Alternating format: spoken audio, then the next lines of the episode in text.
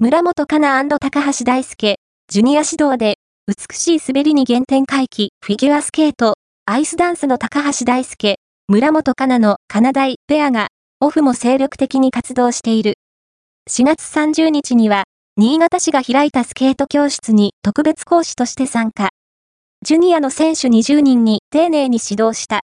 来季の2人が、どんなストーリーを描くにしても、楽しむ原点を忘れず、一歩ずつ前に進むことで、新たな道は切り開かれていくだろう。